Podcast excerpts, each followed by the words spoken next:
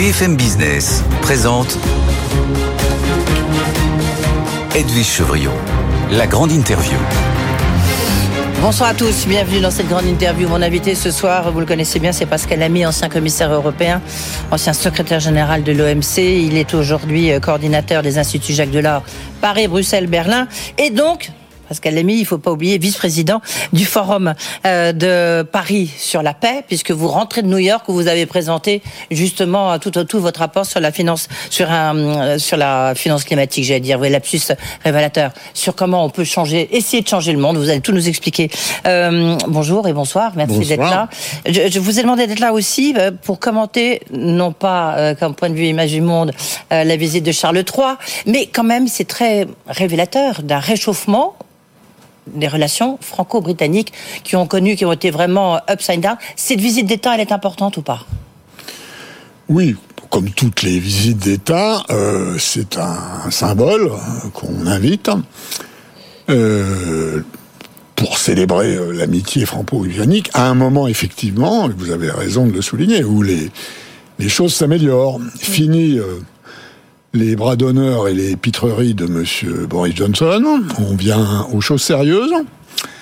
Euh, la Grande-Bretagne vient de rentrer euh, la semaine dernière dans l'espace européen de la recherche qu'elle avait quitté il y a six ans. Six ans de perdu, une catastrophe pour les chercheurs britanniques, une très mauvaise nouvelle pour les chercheurs européens, parce que quand on n'a plus Oxford et Cambridge dans les programmes de recherche européens, c'est quand même beaucoup moins bien. On va enfin revenir sur cette imbécilité et euh, le leader euh, travailliste, dont on pense qu'il a de bonnes chances de gagner les prochaines élections. Stramer, donc les élections l'année prochaine. Hein, oui. a, euh, a, décidé, a expliqué cette semaine au FT qu'il entendait renégocier le Brexit. Euh, donc, Et il a rencontré Emmanuel Macron avant-hier. Donc euh. Emmanuel Macron, il s'entretient en ce moment même avec le roi Charles III. Absolument. Mais il a quand même rencontré le chef du parti travailliste mardi. Absolument. C'est important de le souligner. Et en gros, je crois que ce qu'il lui a dit, euh, en tout cas c'est ce que j'aurais dit, et c'est ce que je leur dis quand ils me posent la question, mes amis travaillistes, euh, je leur dis, euh, en gros, si on, supposons qu'on consomme un divorce comme on consomme un mariage, alors ne consommez votre divorce que très modérément, et les choses iront mieux. Oui, mais alors attendez, je vais continuer avec votre image parce qu'elle l'a mis. C'est que parfois, on peut divorcer et se remarier. Est-ce que donc là, vous dites clairement, vous avez le sentiment, y compris du côté de Rishi Sunak, que la Grande-Bretagne se retourne à nouveau vers l'Europe, vers l'Union européenne? Et est-ce que vous pensez qu'on pourrait re- débrexiter ou c'était un, mot euh, peut-être euh, trop audacieux? À très long terme, c'est pas impossible. Euh, L'opinion britannique n'a finalement mis que trois ans pour se retourner. Hein, Aujourd'hui, vous avez une majorité de Britanniques qui pensent que le Brexit a été une erreur et euh, une bonne partie des Brexiteurs sont passés de l'autre côté pour une raison très simple. hein. C'est que ça va pas du tout Ah oui, que la sortie de, Birmingham. la Grande-Bretagne de l'Europe n'a pour l'instant apporté que des emmerdements à la Grande-Bretagne et pas davantage. C'est un choc économique. Maintenant, il y a une frontière. D'ailleurs, les Britanniques, je suis bien placé pour le savoir, parce qu'on avait fait ça avec Delors, avaient beaucoup insisté pour qu'on fasse un marché intérieur et qu'on retire les frontières. Euh, ils en ont remis une en sortant. Forcément, ça leur coûte cher. Et donc, de mon point de vue, la seule solution raisonnable, c'est de continuer à prétendre qu'on a divorcé, parce que euh, pour l'opinion britannique, bon, mais disons de, de séparer les corps de manière, euh, Moins définitive. voilà, ça me paraît une bonne formule. Oui. Le- Est-ce que le, il y a le rapprochement entre la, la France et la, la Grande-Bretagne, on l'a encore vu tout à l'heure, on voit bien que Emmanuel Macron, il a des bonnes re- relations avec le Premier ministre britannique, il a des bonnes relations avec le, le roi euh, Charles III. On voyait une espèce de connivence lorsqu'on le- les observait en train de descendre les, les Champs-Élysées. Euh, Est-ce que la France, finalement, elle a plus d'intérêt qu'avec l'Allemagne aujourd'hui, non? Elle a Non. plus d'intérêt avec la, la Grande-Bretagne, que ce soit sur des questions, question- diplomatiques, des questions militaires, des questions de défense? Edwige Chevaillon, c'est une question qui se pose régulièrement. Euh, mais euh, la France et l'Allemagne sont les deux plus grands pays du continent pour le moment. Oui, enfin, La Grande-Bretagne reste une île. Elle a mis beaucoup de temps à rentrer dans l'Union européenne. Euh, elle met beaucoup de temps à en sortir. Madame Thatcher voulait renégocier son adhésion. Oui, mais ça c'était il y a longtemps. Oui, me dire l'histoire est toujours importante. Hein, parce mais, que... oui, mais on est, maintenant, ils veulent renégocier hum. leur sortie. Donc, ça va, ça vient. L'opinion britannique n'est pas stable sur cette question. L'opinion française est stable, l'opinion allemande est stable. Quand vous demandez aux Français quels sont vos voisins que vous préférez, c'est les Allemands qui viennent de très loin en tête. Quand vous demandez On aux Allemands, c'est la même chose avec, les Français. Donc, il n'y a pas, en quelque sorte, c'est pas l'un ou l'autre. La relation avec l'Allemagne est fondamentale pour l'intégration européenne. Il y a des tas de raisons historiques derrière tout cela. La Grande-Bretagne, euh, pour l'instant, a essayé de jouer un jeu solitaire. Moi, la plupart de mes amis anglais... Elle a perdu. Vous diriez qu'elle a perdu ce soir Mais bien sûr. oui. Mais bien sûr. La, plupart de mes amis, y compris des Brexiteurs, me disent on est en train de réaliser qu'on était plus influent dans le monde quand on était dans l'Union européenne que quand on est tout seul. Enfin, quelle erreur, quelle erreur ah oui. L'erreur, pas des décideurs. Mais ça se paye. Vous qui êtes quand même un homme politique, euh, là, l'erreur, elle est, elle est quand même gigantesque. C'est ce qui arrive de, de temps en temps quand la passion l'emporte sur la raison. Sur le sur le, le couple franco-allemand quand même qui va qu'un quart. Je sais que vous vous êtes maintenant coordinateur des instituts Jacques Delors, Paris, Bruxelles et Berlin. Mais vous voyez bien, vous pouvez pas nous dire que le couple franco-allemand, il est, il, se porte bien, il va rester comme il a toujours été, c'est important pour l'Union européenne. On n'en est plus là. On a quand même le sentiment, regardez les divergences qui existent, que ça soit sur le nucléaire, que ça soit sur les relations vis-à-vis de la Chine, que ça soit dans les relations avec les États-Unis, dont ils sont beaucoup plus dépendants que nous. Vous me regardez d'un air euh, goguenard, euh, excusez-moi, mais j'ai quand même le sentiment que là, on arrive à un moment un peu crucial. Lorsqu'ils disent, on, il ne faut pas que le nucléaire, euh, que la France, la taxonomie, euh, soit le nucléaire rentre dans la taxonomie, parce que les industries françaises vont devenir trop compétitives. Bah, je ne sais pas comment vous prenez ça, quoi. Non, mais vous avez raison. Le couple franco-allemand traverse une mauvaise passe. Il n'y a pas de doute. Et quand on connaît un peu euh, Emmanuel Macron et Olaf Scholz, c'est vraiment pas du tout, du tout, du tout la même manière d'approcher les choses. Euh, Scholz est un bourgeois du Nord. Euh, Macron est un président français euh, avec un tempérament euh, du Sud. Bon. La vérité, j'en suis d'accord avec vous, c'est que l'invasion russe en Ukraine a mis le doigt sur les trois sujets sur lesquels les Français et les Allemands ont jamais été d'accord, jamais, sauf qu'on avait tendance à mettre ça sous le tapis pendant très longtemps, le nucléaire, mm. Absolument. La défense, et notamment le lien transatlantique, et les questions de budget le budget, donc, qui sont les trois sujets sur lesquels on n'a jamais été d'accord. Bon, le nucléaire, il faut faire la paix. Il faut que les Allemands arrêtent d'emmerder les Français à Bruxelles en prétendant que le nucléaire est une industrie sale, parce que ça n'est pas vrai du point de vue des émissions de carbone. Et il faut que les Français euh, acceptent que pendant une certaine période, les Allemands subventionnent leur, énergie. Ils ont fait, à mon avis, l'erreur de sortir du nucléaire. Mm. Ils n'y rentreront pas parce que c'est fondamental dans la pensée des Verts qui jouent un rôle important dans la politique allemande. Sur la défense, il faut tout reprendre à zéro.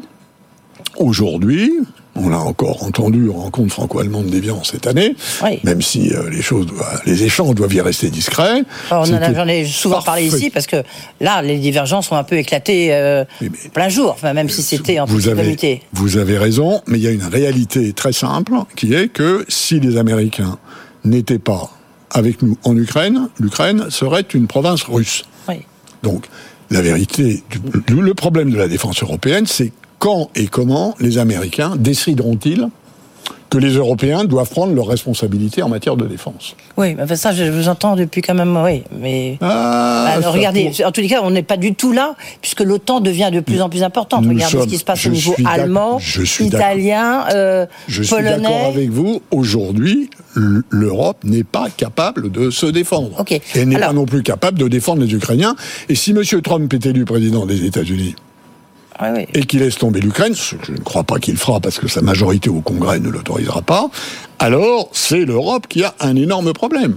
Donc il n'y a pas de doute pour moi qu'à terme, il faut renforcer une capacité autonome de défense européenne Aujourd'hui, aujourd'hui, ça n'est pas le cas. Non, c'est pas le cas. Et il faut quand même rappeler que 2024 va être une année assez difficile, hein, parce qu'il y a les élections européennes, les élections en Grande-Bretagne et les élections euh, évidemment aux États-Unis. Donc ça va être un moment compliqué. Là, est-ce qu'on est vraiment dans un rapport de force rapidement, parce qu'on a encore beaucoup de questions. Autant euh, Union européenne, pour l'instant, c'est plutôt l'OTAN qui, qui, qui, qui assure la marche des affaires européennes au sens le plus large du terme, si vous permettez. En Ukraine, oui. En Ukraine, oui, mais pas que, pas qu'en Ukraine. Si. En Ukraine. En Ukraine, oui, parce que c'est une guerre et que les guerres, euh, c'est le sort des armes qui décide de l'issue des guerres. Et qui se bat en Ukraine, ce sont les Ukrainiens, mais le soutien est un soutien OTAN. Et si nous gagnons, c'est-à-dire si les Ukrainiens arrivent à préserver leur indépendance, ce sera une victoire de l'OTAN. Il n'y a pas de doute là-dessus. mais alors justement, est-ce qu'il faut euh, Il y a un rapport qui a été remis donc euh, franco-allemand euh, sur les conditions d'un élargissement parce qu'il y a une réunion très importante fin décembre pour savoir s'il faut faire rencontre, rentrer au sein de l'Union européenne, ben la modèle vie, les, les Balkans du Nord et l'Ukraine. Vous, à titre personnel, vous êtes favorable ou pas à faire rentrer l'Ukraine? Je crois que c'est une perspective désormais inévitable et que une partie de l'énergie que la population ukrainienne met à défendre son pays est aussi nourrie par l'espoir d'une adhésion européenne. Hmm. Et je crois que c'est ainsi. C'est pas pour tout de suite. Ce rapport euh, que vous citez à juste titre, qui a été demandé par les deux ministres des Affaires européennes, français et allemand, à un groupe d'experts, il y a d'ailleurs de 12 experts, il y a mmh. un expert de l'Institut Jacques Delors à Berlin et une experte de l'Institut Jacques Delors à Paris qui ont participé à ce groupe, en gros, recommande d'aborder cette question élargissement-approfondissement, qui revient à chaque fois, une question d'élargissement vient sur la table, en faisant des réformes préalables sur le vote à la majorité, sur le budget, et aussi pour renforcer l'état de droit, les procédures européennes étant un peu faiblardes, on l'a vérifié avec la Pologne et la Hongrie. Oui, c'est un peu les, les sujets euh, euh, qui fâchent. Est-ce qu'on peut faire rentrer l'Ukraine avant la Moldavie, avant les, les, pays qui frappent à la porte depuis quand même de nombreuses années? Parce qu'il y a la guerre, parce que euh, c'est essentiel. Je crois que je crois que ce paquet-là restera ensemble. D'accord. et donc il faut que l'Europe se prépare à un nouvel élargissement qui changera beaucoup de choses. Euh, on le voit d'ailleurs euh, très bien. Euh, on en a, si on n'a pas compris que ça changerait beaucoup de choses, on en a un avant-goût avec les tracas de l'Ukraine pour exporter du blé en Pologne. Oui. Tiens, question justement à l'ancien secrétaire général de l'OMC. L'OMC est complètement en panne sèche, la poumf. Hmm. non, non, non. on, c'est un autre débat. Qu'est-ce qui se passe avec la, entre la Pologne et l'Ukraine C'est simple. Hein, il faut, faut comprendre que euh, l'Ukraine est une très grande puissance agricole. Oui. Hein, elle a, euh, elle a 40 euh, millions d'hectares de surface agricole. La France en a 25. Elle, elle, a 60%. Mais pourquoi la Pologne ne veut pas justement parce que, l'Ukraine exporte ses céréales vers la Pologne Tout simplement parce que l'Ukraine produit des céréales Mmh. dans des énormes latifondia, qui sont mmh. d'ailleurs la propriété d'oligarques. Jour venu, il y aura un problème là-dessus. Donc ce sont d'énormes exploitations très efficaces. La Pologne est un pays où la propriété agricole est très morcelée. Et donc, les céréales ukrainiennes, elles sont pas chères par rapport aux céréales polonaises, d'où la réaction. Et comme la réélection du PIS, le parti qui domine en Pologne, dépend largement du vote dans les campagnes, c'est pour ça que les Polonais sont aussi agressifs à l'égard de l'Ukraine, étant entendu que par ailleurs, euh, ce sont ceux qui plaident le plus pour la solidarité. Quand même beaucoup de tensions à tous les étages. Un bonus écologique pour bloquer les voitures chinoises, c'est la bonne solution euh, pour euh, éviter ce déferlement de voitures chinoises électriques Moi, j'ai une préférence pour une mesure commerciale européenne. Il y a moyen au niveau européen, et d'ailleurs c'est ce que Mme von der Leyen a annoncé récemment, de mettre en cause euh, l'importation de voitures chinoises parce qu'elles sont très très fortement subventionnées. Oui, mais ça revient un peu au même, ce bonus écologique, là. oui, sauf que, justement, ça dépend. Sauf que le bonus écologique, euh, est-ce que vous allez l'appliquer aux voitures italiennes ou aux voitures allemandes? Non. vous allez l'appliquer qu'aux voitures, qu'aux voitures chinoises. Sur quelle base? Mm. Est-ce que les conditions, est-ce que l'empreinte carbone d'une voiture chinoise est si différente de l'empreinte carbone d'une voiture allemande ou italienne? Je pense que c'est un truc à avoir des ennuis à l'intérieur de l'Europe, ma propre position, si je puis dire, c'est qu'il vaut mieux mettre des tarifs qui contrebalancent le niveau de subvention des voitures. D'accord, vous pensez que le bonus écologique, là, donc décidé par les Français, ça va pas passer au niveau européen? Je ne dis pas que ça va pas passer, je ne dis pas que ça va pas passer, je dis que ça va compliquer les choses et que j'ai, en ce qui me concerne, une préférence pour une solution européenne. Si la, solution européenne ne marche pas, alors regardons une solution nationale, mais je préférerais cet ordre-là des choses. Euh, Pascal Lamy, pour conclure, puisque je disais, vous êtes vice-président du Forum euh, de Paris sur la paix. Vous rentrez de, justement de, de, de, New York, où vous avez présenté un rapport sur euh, la finance, là, décidément, le réchauffement climatique. On voit que ce, ce, ce rapport est un peu technique, mais en même temps, il a eu beaucoup Est-ce qu'est-ce que vous apportez de plus? On apporte des idées nouvelles. On part du principe que euh, ce réchauffement, c'est-à-dire ce qu'on appelle l'overshoot en anglais, le dépassement de cette ligne de 1,5 degré qui avait été fixée à Paris, la ligne rouge du réchauffement, on part du principe que c'est assez probable, c'est encore évitable, de justesse, à condition, et seulement à condition, mhm. de revoir fondamentalement l'ensemble des actions qui euh, doivent nous sortir de cette affaire de réchauffement climatique. Les émissions, on propose d'arrêter les émissions dans le Nord et de laisser un peu de place aux pays qui ne sont pas industrialisés. On propose de regarder des obligations de reprise de carbone dans l'atmosphère. On propose euh, de faire un moratoire, mais de continuer la recherche sur des technologies très controversées, comme par exemple la modification des radiations solaires. Donc il y a une trentaine de propositions très nouvelles et qui... Et qu'à mon avis... L'objectif est enfin, enfin, de euh, monter notre capacité, euh, parce que sinon on est quand même mal barre. Et comme vous dites, ça fait un petit peu de bruit. On aura certainement l'occasion d'en reparler. Merci Pascal Lamy d'avoir euh, fait un stop ici, de retour de New York. Merci beaucoup.